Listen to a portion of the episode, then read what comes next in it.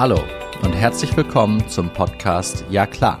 Mein Name ist Stefan Bernd und ich bin Experte für Personalmanagement und Führung.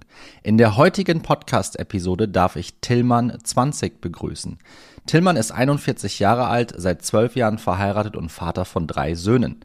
Nach seiner Zulassung zum Rechtsanwalt hat er sich gezielt für eine Laufbahn im Personalwesen entschieden, um seiner Leidenschaft zum Arbeitsrecht mit einer unternehmerischen Funktion in einem Unternehmen zu verbinden. Er wollte nie als klassischer trockener Rechtsanwalt Karriere machen und hat dann einen klassischen Werdegang im Personalwesen durchlebt. Er war als Assistent des Geschäftsführers Personal Personalmanager, Senior HR Business Partner und mittlerweile ist er Head of People and Culture bei Stora Enso in Deutschland. Als Teil der globalen Bioökonomie zahlt Stora Enso weltweit zu den führenden Anbietern nachhaltiger Produkte für die Bereiche Verpackung, Biomaterialien, Holzbau und Papier sowie zu den größten privaten Waldbesitzern. Ein herzliches Willkommen an Tillmann 20. Lieber Tillmann, ich grüße dich wie immer aus dem Tonstudio in Mannheim-Seckenhain. Wo erwische ich dich gerade? Hi Stefan, du erwischt mich gerade äh, bei mir zu Hause in Krefeld, wo ich im Homeoffice äh, auch überwiegend tätig bin. Krefeld, da war ich ein paar Mal. Da hatte meine äh, jetzige Firma einen Standort, den wir nicht mehr haben durch Corona. Äh, das Büro hat sich aufgelöst und wir sind in den Coworking Space gezogen. Das ist aber eine ganz andere Story. Wir wollen uns, wir wollen uns heute ähm, auf, auf dich konzentrieren, Tillmann. Und ähm, wir haben es in der Anmoderation auch schon gehört. Du bist schon relativ lange in äh, verantwortungsvollen Positionen auch äh, im HR unterwegs. Aber HR war nicht immer dein Steckenpferd sondern du hast davor, wir haben es im Vorgespräch auch schon mal so viel gesagt, eine stinknormale juristische Ausbildung gemacht, wenn ich das so platt sagen darf. Ja, erstes, zweites Staatsexamen. Wie bist du von der Juristerei zu HR gekommen?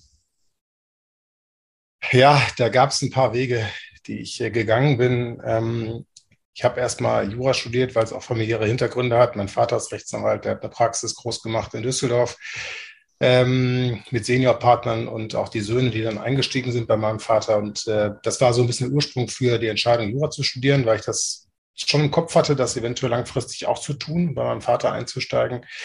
Es hat sich aber im Laufe des Studiums schon herausgestellt bei mir, ähm, es hat sich dann auch manifestiert während des Referendariats, dass die Juristerei an sich, dass der trockene Jura, der klassische Anwaltsjob oder der Job als Richter oder äh, Staatsanwalt das ist einfach überhaupt nichts, mit dem ich mich langfristig identifizieren kann.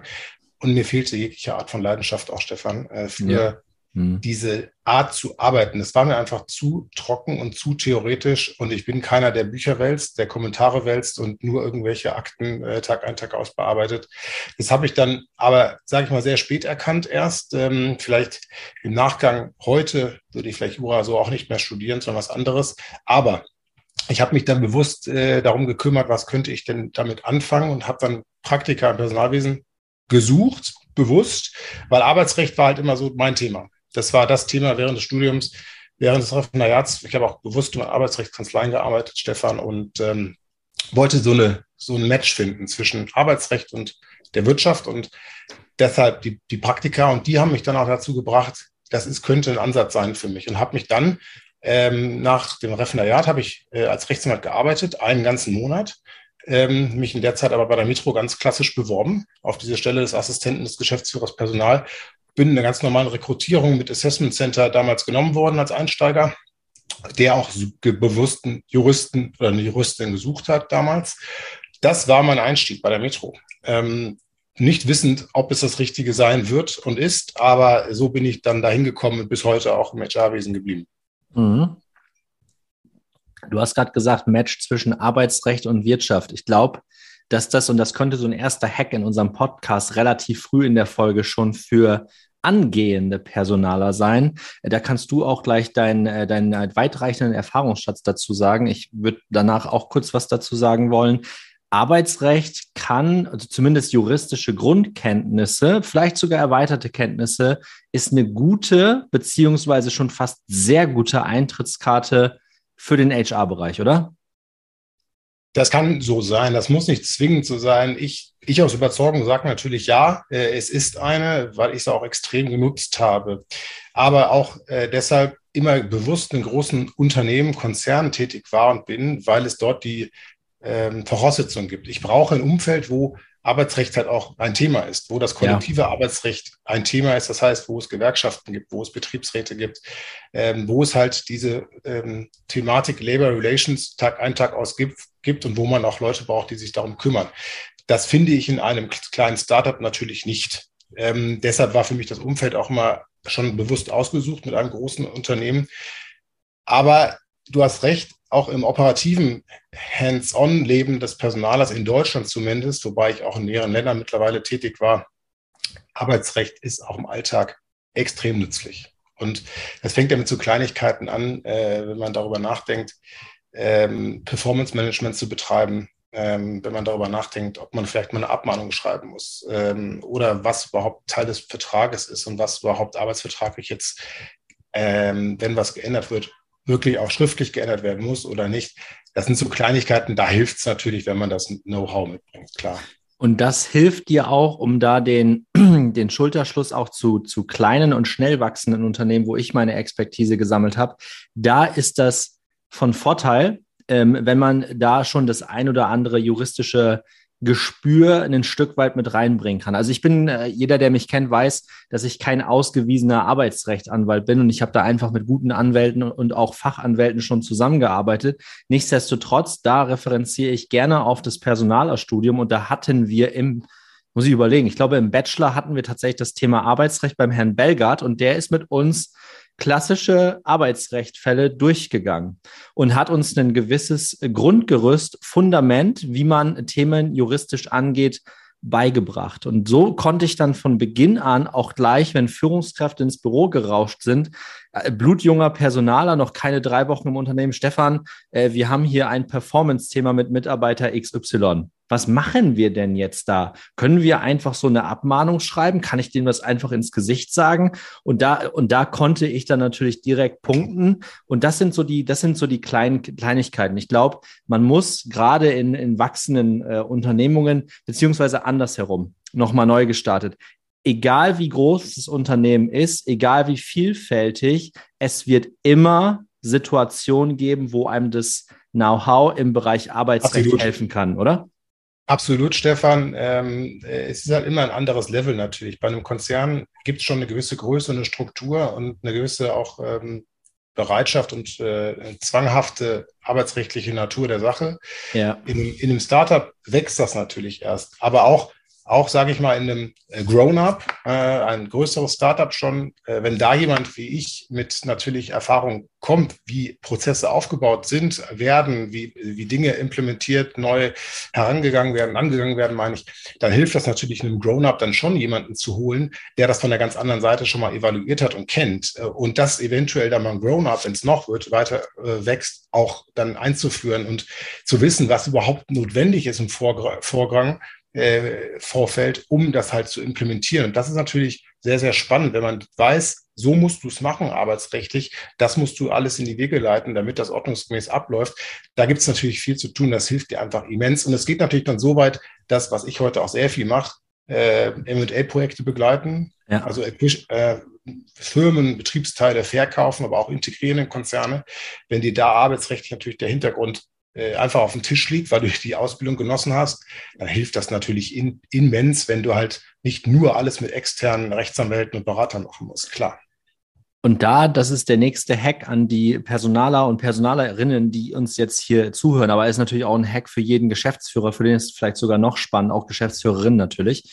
Ähm, wir beiden meinen natürlich immer alle Gender in unserem Podcast, ja klar. Ähm, es schafft Vertrauen ähm, bei den Führungskräften, es schafft Vertrauen bei der Geschäftsführung, wenn der Personaler, Personalleitung, wenn die da einfach juristisch ein Stück weit absichern können. Und es spart natürlich am Ende des Tages auch einen enormen Wert, ne? Weil wenn der externe Anwalt eingeschaltet wird, dann arbeitest du normalerweise mit Kostennoten und ein Anwalt, wenn er denn clever ist in seinem Geschäftsmodell, rechnet jede Viertelstunde ab. So, da gibt's ja. solche und solche und die haben eine gute Kostennote, die lassen sich das sehr, sehr gut bezahlen. Ähm, und das geht natürlich am Ende des Jahres, wenn man die Budgets fertig macht, ist das schon auch in einem, in einem kleinen Unternehmen, für die ich gearbeitet habe, war das schon ein hoher sechsstelliger Betrag. Ne? Man spricht ja jetzt nicht von 3,50 Mark und Abfahrt. Nein, das sind irre Kosten, weil dann auf einmal, die prüfen dann eine Abmahnung. Das solltest du als Personaler, als mit ein paar Jahren Berufserfahrung, solltest du in der Lage sein, eine Abmahnung präzise und selber zu schreiben und diese dann auch mit der Führungskraft zusammen auszusprechen. Das gehört zum Alltag dazu. Ähm, Wenn es ein bisschen komplizierter wird und es geht in Richtung, oh, wir müssen jemand mit Low Performance raushauen aus dem Unternehmen, wir müssen dem kündigen, wir müssen irgendetwas machen, dass diese Person nicht mehr da ist.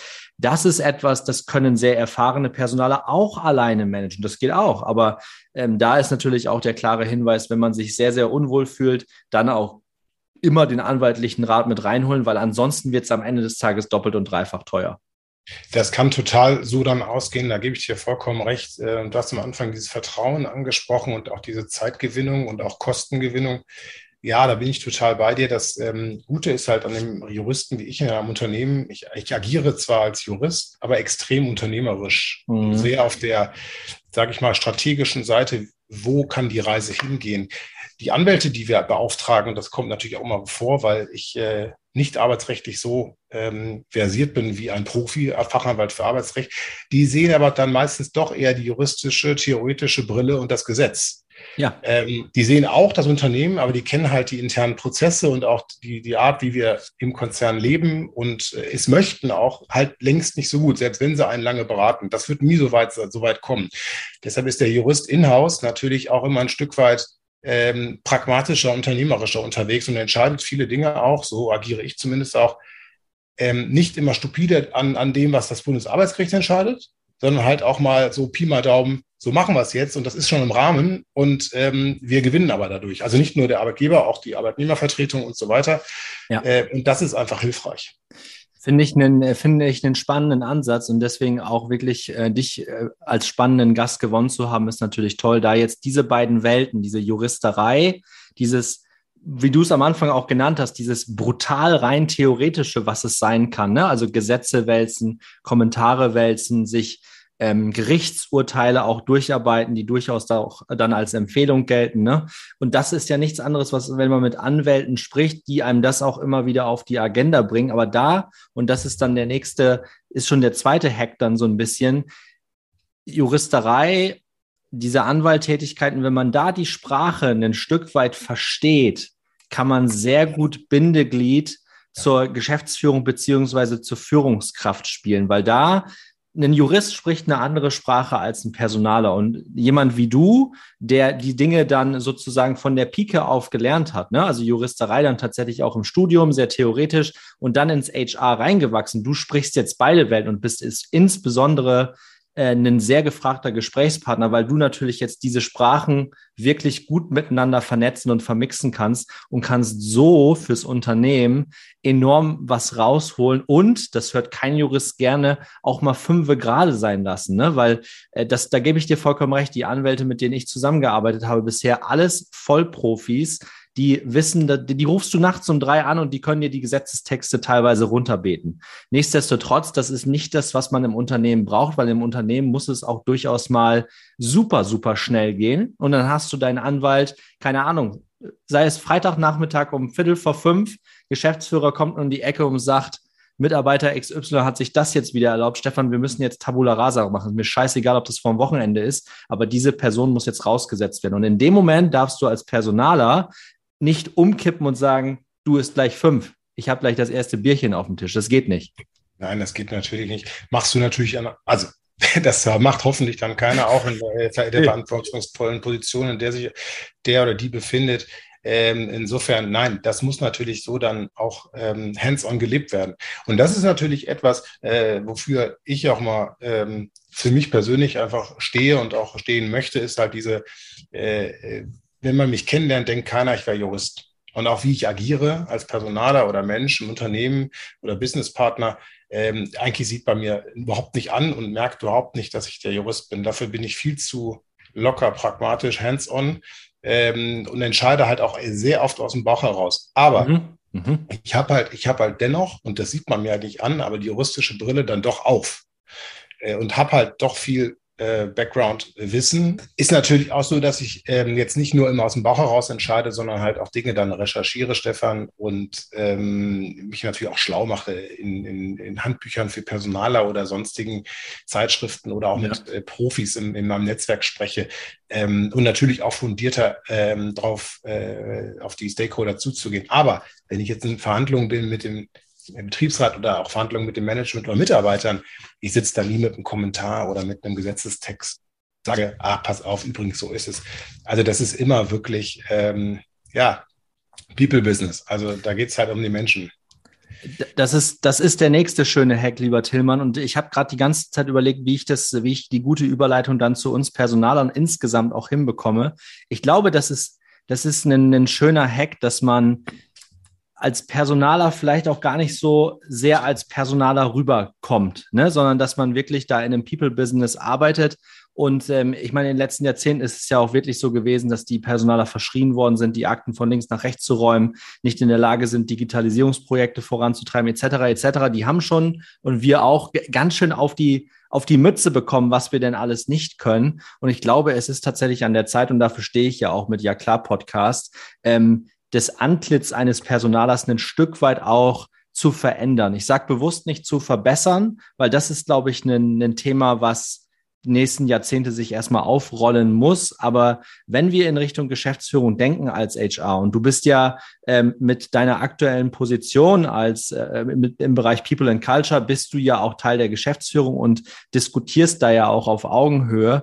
Ähm, ich glaube, wenn man da nicht als bierernster Personaler, natürlich muss man seine Themen im Griff haben, nicht falsch verstehen. Ne? Man kommt ja jetzt keine Ahnung nicht mit mit mit ähm, mit, mit dem letzten Pullover jetzt in dieses äh, Meeting rein und benimmt sich da wie der, wie der letzte Honk. Nee, das meinen wir überhaupt gar nicht. Aber du hast es vorhin auch genannt, dass man dort locker rüberkommt, dass man nicht so diese, dieses Bier ernster hat und ständig mit irgendwelchen Gesetzestexten. Das können wir Personaler auch gut. Wir müssen auch Gesetze drauf haben. Und ich glaube, da können wir uns von dir echt eine Scheibe abschneiden. Da locker und flockig in solchen Gesprächen auch, auch rüberzukommen, ne? dass, dass diese Fremdwahrnehmung einfach da ist.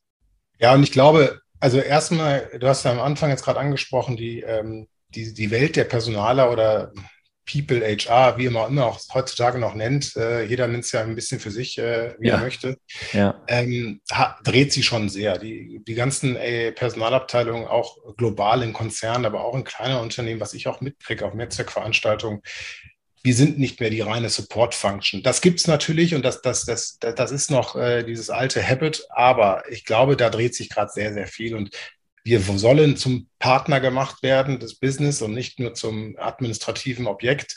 Ähm, und dafür müssen wir aber auch selbst viel tun, weil äh, von alleine ähm, kommen die Stakeholder oft nicht um die Ecke und sagen, wir wollen euch jetzt äh, priorisieren an erste Stelle stellen. Da müssen auch die Personaler sehr aktiv selber für sorgen, dass es so kommt. Zum Beispiel sich in Meetings platzieren, in Leadership-Team-Meetings immer dabei sein, präsent sein, immer wissen halt, was das Business gerade umtreibt, sei es im Finance-Bereich oder Sourcing oder wo auch immer. Und das äh, ist natürlich auch eine Aufgabe, die wir uns stellen müssen. Ähm, die liegt nicht jedem, das ist auch in Ordnung, weil wir brauchen auch die operativen äh, Pferde, die, die die Arbeit im Alltag auch ausüben. Die ja. braucht man immer. Ähm, aber wenn man halt diesen strategischen Businesspartner spielen möchte oder auch der Leiter sein möchte, dann, dann muss man sich da auch mental drehen und, und ähm, da, aber auch natürlich die andere Seite. Und da gebe ich dir recht. Ich glaube, meine Erfahrung ist auch, wenn du auf Augenhöhe aktiv auch auf Augenhöhe so betrachtet wirst als Mitglied und Teil des Ganzen und äh, eine Veränderung mit herbeiführen möchtest, dann hast du halt extrem viel gewonnen und das Unternehmen hat sehr viel gewonnen, weil das Business macht die Strategie, ist immer mein Ansinn. Die, die Vorgabe kommt vom Business und nicht, aber wir helfen halt dabei, diese Strategie halt umzusetzen. Fängt an, welche Leute braucht ihr für die Strategie, welche Leute braucht ihr nicht für die Strategie, welche Organisationsstrukturen braucht man, was müsst ihr dafür verhandeln, Compensation Benefit, was muss da vielleicht angepasst werden. Also wir arbeiten dann engmaschig mit, die Strategie halt umzusetzen. Äh, und das ist halt unsere Aufgabe und das ist auch mein Anspruch. Das ist ein, das ist ein hoher Anspruch. Ich finde, das ja. ist ein richtiger und wichtiger und auch guter Anspruch, den wir Personaler haben sollten. Äh, du hast jetzt gerade mehrere Dinge, Dinge gesagt, da würde ich gerne noch mal kurz, kurz drauf eingehen. Ähm, Partner werden. Ich glaube, das, das ist ganz extrem wichtig und das gelingt uns nur einmal, wenn wir natürlich qua Amt Teil des Leadership-Teams auch sind. Und da gebe ich dir auch recht, das ist nicht jeder Manns oder jeder Frau's oder jeder whatevers Sache. Und das ist auch in Ordnung so. Da pflichte ich ja. dir komplett bei. Da bin, sind wir, ist, ist total richtig. Ähm, es muss auch äh, tatsächlich, es kann nicht nur Häuptlinge geben. Das hat schon früher nicht funktioniert. Es muss auch wirklich Indianer geben, die fleißig sind und die, die findet man auch, die gibt es auch, die dann in solchen Dingen aufgehen. Ich kenne eine ganze Menge Personaler, die auf sowas, was ich mache, überhaupt gar keine Lust haben. Immer Nase vorne im Wind und immer vorne weg und immer welche auf die Fresse bekommen, auf gut Deutsch gesagt, wenn mal was nicht läuft. Es gibt Leute, die mögen gerne Dinge umsetzen und erfreuen sich auch daran. Und das ja, ist der nächste, der, das ist der nächste Hack. Wenn man sich ein Team aufbaut, sollte man darauf achten. Genau. Wie kriegen wir das jetzt hin, dass wenn wir da an dem Tisch sitzen ähm, und wirklich Partner sein wollen, nicht nur werden wollen, sondern vielleicht sogar sind? Ich glaube, der erste Hack, und da bin ich auch auf deine Expertise gespannt, lieber Tillmann, Interesse zeigen. Also wirklich dieses ja. Business Acumen, wie man auch im Englischen, glaube ich, ich weiß nicht, ob ich es richtig pronounced habe, aber ich glaube, so in die Richtung geht das. Einfach, weil du auch sagtest, Business treibt die Strategie, da wirklich auch offen dafür zu sein, Hintergründe zu verstehen. Und normalerweise sitzt da im Leadership, entweder sitzt da ein Gründer oder ein Geschäftsführer, der den Maschinenraum eines Unternehmens ganz genau kennt. So, um dem zwei, drei Fragen zu stellen und dann wirklich auch mit dem zu diskutieren, erst dann sind wir doch auch erst richtig in der Lage, Empfehlungen auszusprechen, welche Kompetenz wir in welchen Bereichen brauchen. Ja, das ist äh, total richtig und auch wichtig. Und das ist aber auch schwierig, weil wir als Personaler natürlich sehr, sehr weit weg sind, oft von dem operativen Doing am Ende. Also ich bin, wir produzieren in Deutschland Papier, was Dora Enso, nur keine Verpackung, kein Holz, aber Papier. Und äh, ich war jetzt in Papierwerken natürlich oft, aber wie Papier entwickelt wird, der Papiertechnologe, der das, das natürlich alles weiß und an der Maschine sitzt Tag ein, Tag aus, das zu verstehen, das wird das schaffst du nie, wie natürlich ein Technologe es gelernt hat in seiner Ausbildung. Aber du musst wenigstens versuchen, was du gerade glaube ich, auch ja gesagt hast, Fragen stellen zu können, die klar machen, du bist A dabei, du interessierst dich dafür und du willst es auch verstehen. Äh, gibst aber auch offen zu, pass auf, ich bin kein Allrounder und äh, ich bin ja auch, wie du weißt, von der Ausbildung her Jurist. Ich kann das jetzt auch eigentlich gar nicht wissen. Aber dieses Grundinteresse und dieses aktiv Gegenübertreten und auch fordern Dinge und auch Fragen stellen, die einen äh, auch viele blöde Fragen stellen. So kommen sie vielleicht manchmal rüber, aber die sind nicht blöd. Äh, das ist extrem wichtig. Das gilt aber für alle Bereiche, auch wenn ich mit äh, Managern aus dem Bereich äh, Sales, Supply Chain und äh, was auch immer äh, spreche.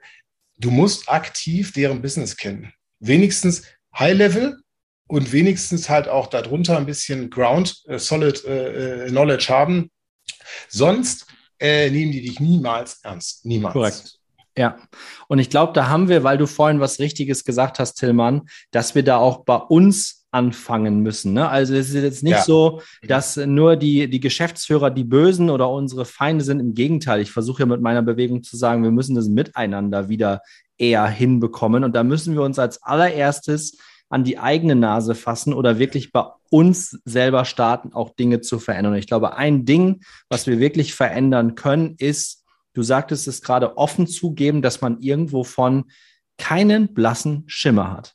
Wirklich keine Angst haben, mutig sein und sagen, ah, du bist Papiertechnologe bei uns, ähm, das klingt spannend. Und dann wirklich authentisches Interesse zeigen. Das ist das, was ich in den letzten Jahren tatsächlich beobachtet habe, egal ob du ähm, mit Geschäftsführern, mit Führungskräften, mit Azubis, mit Studis, mit äh, Praktikanten, whatever, Individual Contributor sprichst, wenn du ein ausgeprägtes Interesse hast, ein authentisches Interesse und jetzt nicht nur, weil du es irgendwie gesagt bekommen hast, dann spüren die Leute und das ist für die dann Wertschätzung und Anerkennung. Oh, da ist jetzt unser, da, da ist jetzt unser Personalchef, da ist jetzt unsere Personalchefin, die ist bei uns gerade auf der, auf der Baustelle, die ist jetzt gerade bei uns am Standort.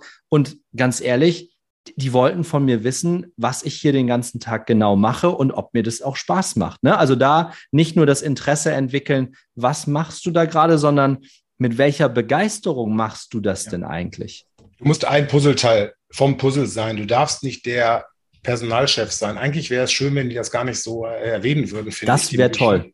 Ja. Äh, wenn du, wenn die einfach sagen, Herr Tillmann war hier, ähm, einer von uns und der wollte halt dies und das wissen und ist interessiert und äh, ist begeistert irgendwie bei der Sache gewesen. Das fände ich viel, viel cooler für uns, äh, wenn wir das erreichen würden, dass wir wegkommen von, oh, da kommt jemand, egal wer auch immer, und der wollte dies und das oder die. Ähm, ich, ich, ich habe halt für mich immer einen Anspruch, ich möchte als normaler Mitarbeiter gesehen werden, auch wenn ich natürlich eine Rolle habe. Und auch, ja. auch wenn ich offiziell Arbeitgebervertreter bin und auch bleibe, äh, habe ich auch ganz stark die Rolle, ähm, die Schnittstelle zu spielen zwischen unseren Menschen, die für uns am Ende des Tages auch das Geld machen. Ne? Ich meine, ich werde bezahlt von denen, die bei uns produzieren. Ja. Das, das darf man auch nicht vergessen. Und äh, das ist halt, ähm, finde ich, ein toller Ansatz, wenn man halt ein Teil des Ganzen ist und nicht, nicht hervorgehoben wird.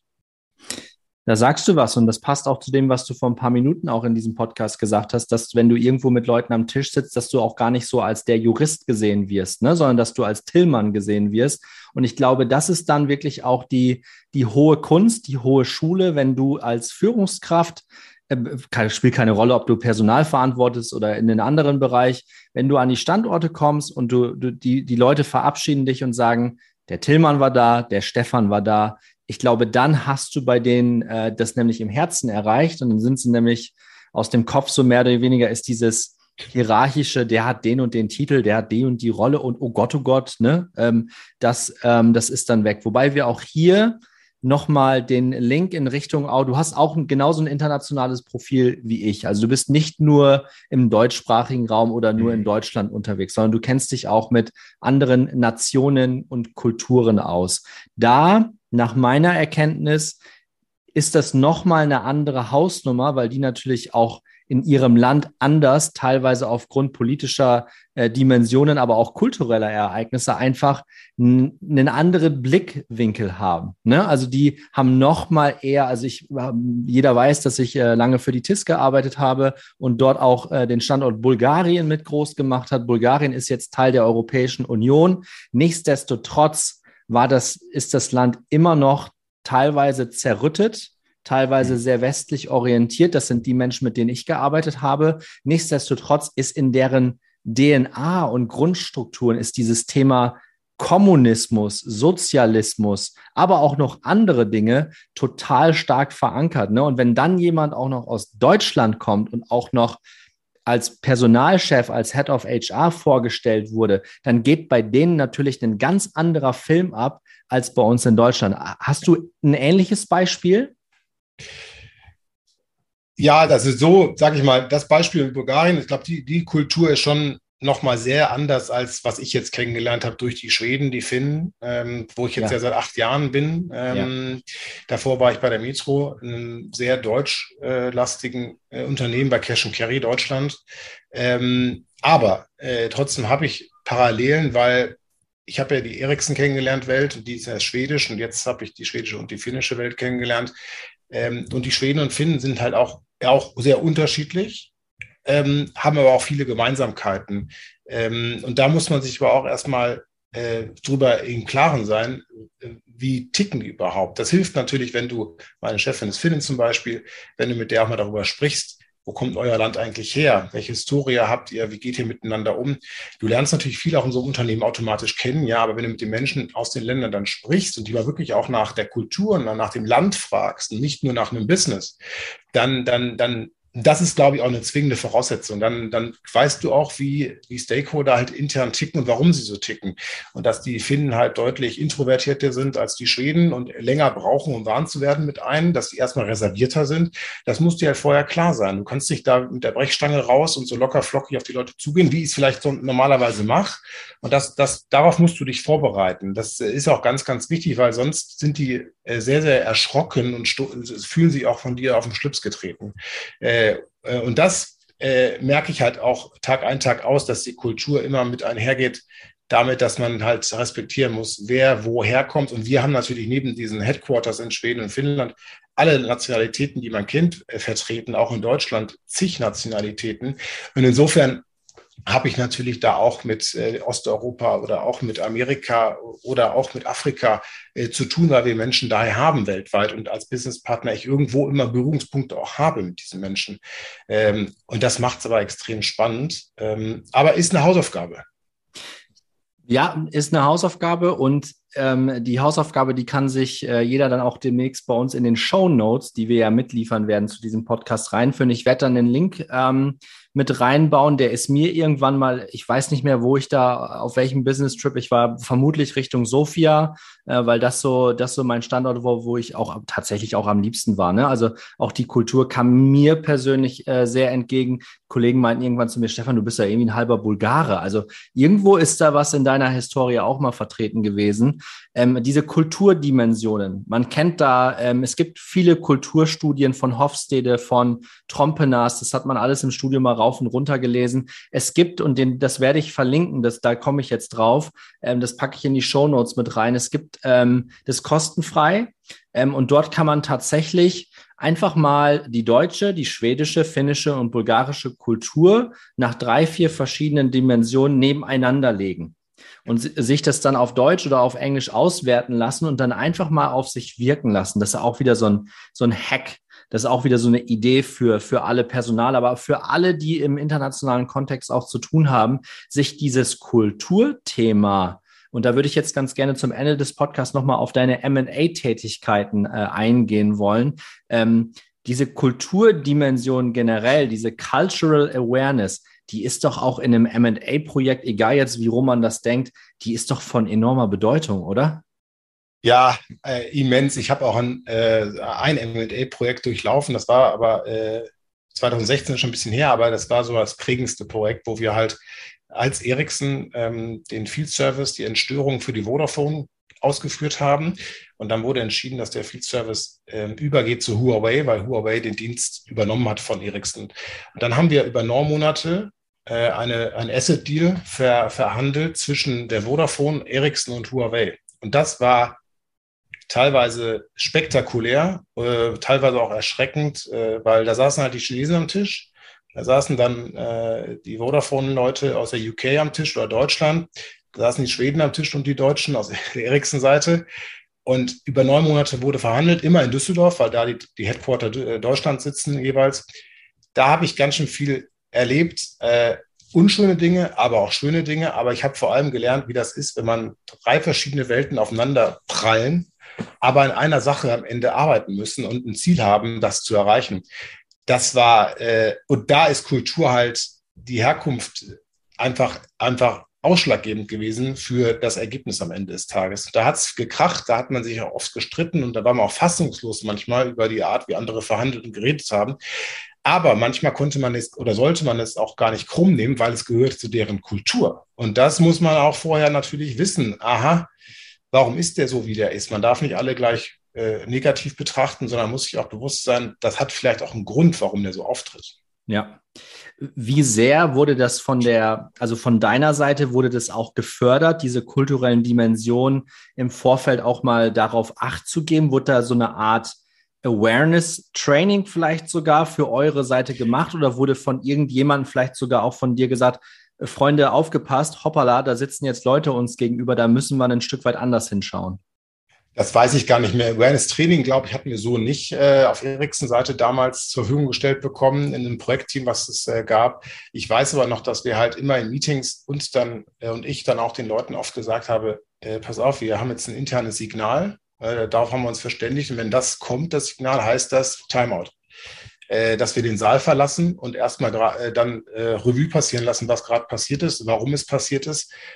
Und dass wir eventuell jetzt auch mal darauf achten sollten, wie wir auftreten und nicht eventuell Sachen sagen, die wir nachher, ähm, ähm, ja, sage ich mal, nachteilig uns ausgelegt wird. Das haben wir ganz, ganz oft gemacht von Ericsson Seite, dieses Timeout und diese, diese Awareness zu bekommen in den Meetings, ähm, wir haben uns aber darauf vorbereitet, das weiß ich. Wir, aber ich, das haben wir nicht mit externen Coaches gemacht oder so. Ja. Das war eher so intern, dass wir mit Communications und, und äh, HR halt einfach so ein ja, Basiswissen uns angeeignet haben, aber nicht weitergehend. Ich glaube oftmals, und ich glaube, da kann man auch äh, zum Ende dieser Podcast-Folge auch Personalern und äh, Menschen in Verantwortung auch so ein bisschen die Angst nehmen, wenn man von Cultural Awareness spricht, dann lernt man wahnsinnig viel im Doing. Das, das kann ich auch aus meiner eigenen Praxis sagen, das wirst du bestätigen können, Tillmann. Ähm, das ist da, wo man am besten lernt. Und wenn man keine Fehler macht, lernt man sowieso nicht. Nichtsdestotrotz oftmals ist ein gewisses Basiswissen. Und da sind wir dann auch wieder, da ist der Rückschluss quasi zu Beginn der Folge zum Thema Arbeitsrecht. Ne? Ja. Also ein gewisses mhm. Basis, so ein gewisses Fundament, was man sich aneignet, ist oftmals schon ausreichend, um nicht, wie viele andere, in den ersten Pitfall, also in die, in die erste Sackgasse zu rennen sozusagen oder ins erste Fettnäpfchen äh, zu treten. Weil wenn man das nämlich auslässt, weil das, da treten viele, super viele andere treten da rein, in dem Moment unterscheiden wir uns dann auch schon von der Masse. Und das ist oftmals, zumindest in dem, was ich beobachte, schon ausreichend. Und dann baut man quasi über Learning by Doing, Training on the Job, kann man dieses Basiswissen hin Richtung Advanced, Expert. Und wenn einem ein Thema wirklich so richtig geil gefällt, dann geht man halt wirklich in Richtung Expert-Schiene. Aber ähm, für solche Verhandlungen, wenn man ein großes Team hat, ist es oftmals gut, ähm, dass man dann ein gewissen, ein gewisses Basiswissen ist ein guter Schutz auch für sich selber. Stimmt hierzu. Cool. Tillmann, mit Blick auf die Uhr. Wir sind jetzt schon bei einer guten halben Stunde. Das ist eine tolle Podcastlänge. Äh, da war enorm viel Inhalt auch mit dabei, was wir so in diesem Podcast auch noch nicht hatten. Und wir konnten gerade eben, habe ich die, die Brücke gebaut zwischen diesem Thema Arbeitsrecht, Cultural Awareness. Es sind alles sehr, sehr breite Themen, aber ich glaube, um es nochmal klar zu machen für unsere Community, man braucht dort keinerlei Bedenken haben, dass man, wenn man diesen, diese Basisthemen drauf hat, kann man in einer Organisation im HR in den ersten Wochen auch nicht wirklich was falsch machen. Äh, man ist ja. dort gut aufgehoben ähm, und man kann auch relativ zügig Mehrwerte schaffen. Ich glaube, der wichtigste Punkt da ist dann auch, das mutig umzusetzen, ja, und auch wirklich äh, die Traute zu haben, dann auch durch, man macht da Fehler, ja, Fehler in juristischen Verhandlungen tun Fehler irgendwann halt doppelt und dreifach weh, die sollte man vermeiden, aber nochmals mit diesen Basisthemen sollte das man wird da auch nicht alleine gelassen. Ne? Also wir beide sind jetzt äh, beides Führungskräfte im HR. Ich würde einen Junior niemals alleine in so ein Thema reinrennen lassen. Ähm, ich würde gut aufbereiten lassen, versuchen ein paar Themen vorab zu klären und dann auch machen lassen, aber natürlich nie irgendwie so fallen lassen, dass es dann auf ähm, auf, auf den Junior, auf mich und auch dann, es fällt ja auf die Organisation zurück. Und wenn man das vermeiden kann, glaube ich, ist das schon, dann, dann ist man gut aufgestellt. Exakt. So ist es. Schön. Wir haben es Freitagnachmittag, Tillmann. Ähm, ich mache jetzt auch Feierabend. Für heute ist jetzt gut. Ich kümmere mich wieder um ich kümmere mich wieder um meine um meine kleine Tochter Marlene, die ist wahrscheinlich jetzt gerade irgendwann wach geworden ähm, und äh, freue mich, dass wir den Podcast zusammen aufnehmen konnten. In den Shownotes verlinken wir was zu dir, Tillmann, natürlich, auch zu mir und auch zu diesen Kulturdimensionen. Das ist, glaube ich, ein sehr, sehr spannendes Thema. Da kann man auch ganz andere Folgen drüber bauen. Machen wir auch. Und ähm, an der Stelle vielen Dank an dich. Sehr, sehr, sehr, sehr geistreicher Content heute am Freitagnachmittag, trotz Hitze. Ganz großes Dankeschön an dich, Tillmann, und auch an die Community, die jetzt noch mit dabei ist. Und wir freuen uns natürlich über jeden Download. Und das Thema wird wahrscheinlich im September veröffentlicht. Und da machen wir auch nochmal einen LinkedIn-Posting draus und dann werden wir das Ganze viral schalten. Also vielen Dank an alle, Super. insbesondere an dich, Tillmann. Stefan, auch dir, danke für die Zeit, für die coolen Themen und Fragen. Spannende Sachen heute, die wir diskutiert haben und to be continued, würde ich sagen. Das würde ich aber auch mal sagen. Ja, klar. Bis dann. Stefan, schönes Wochenende. Ciao. Gleichfalls. Ciao.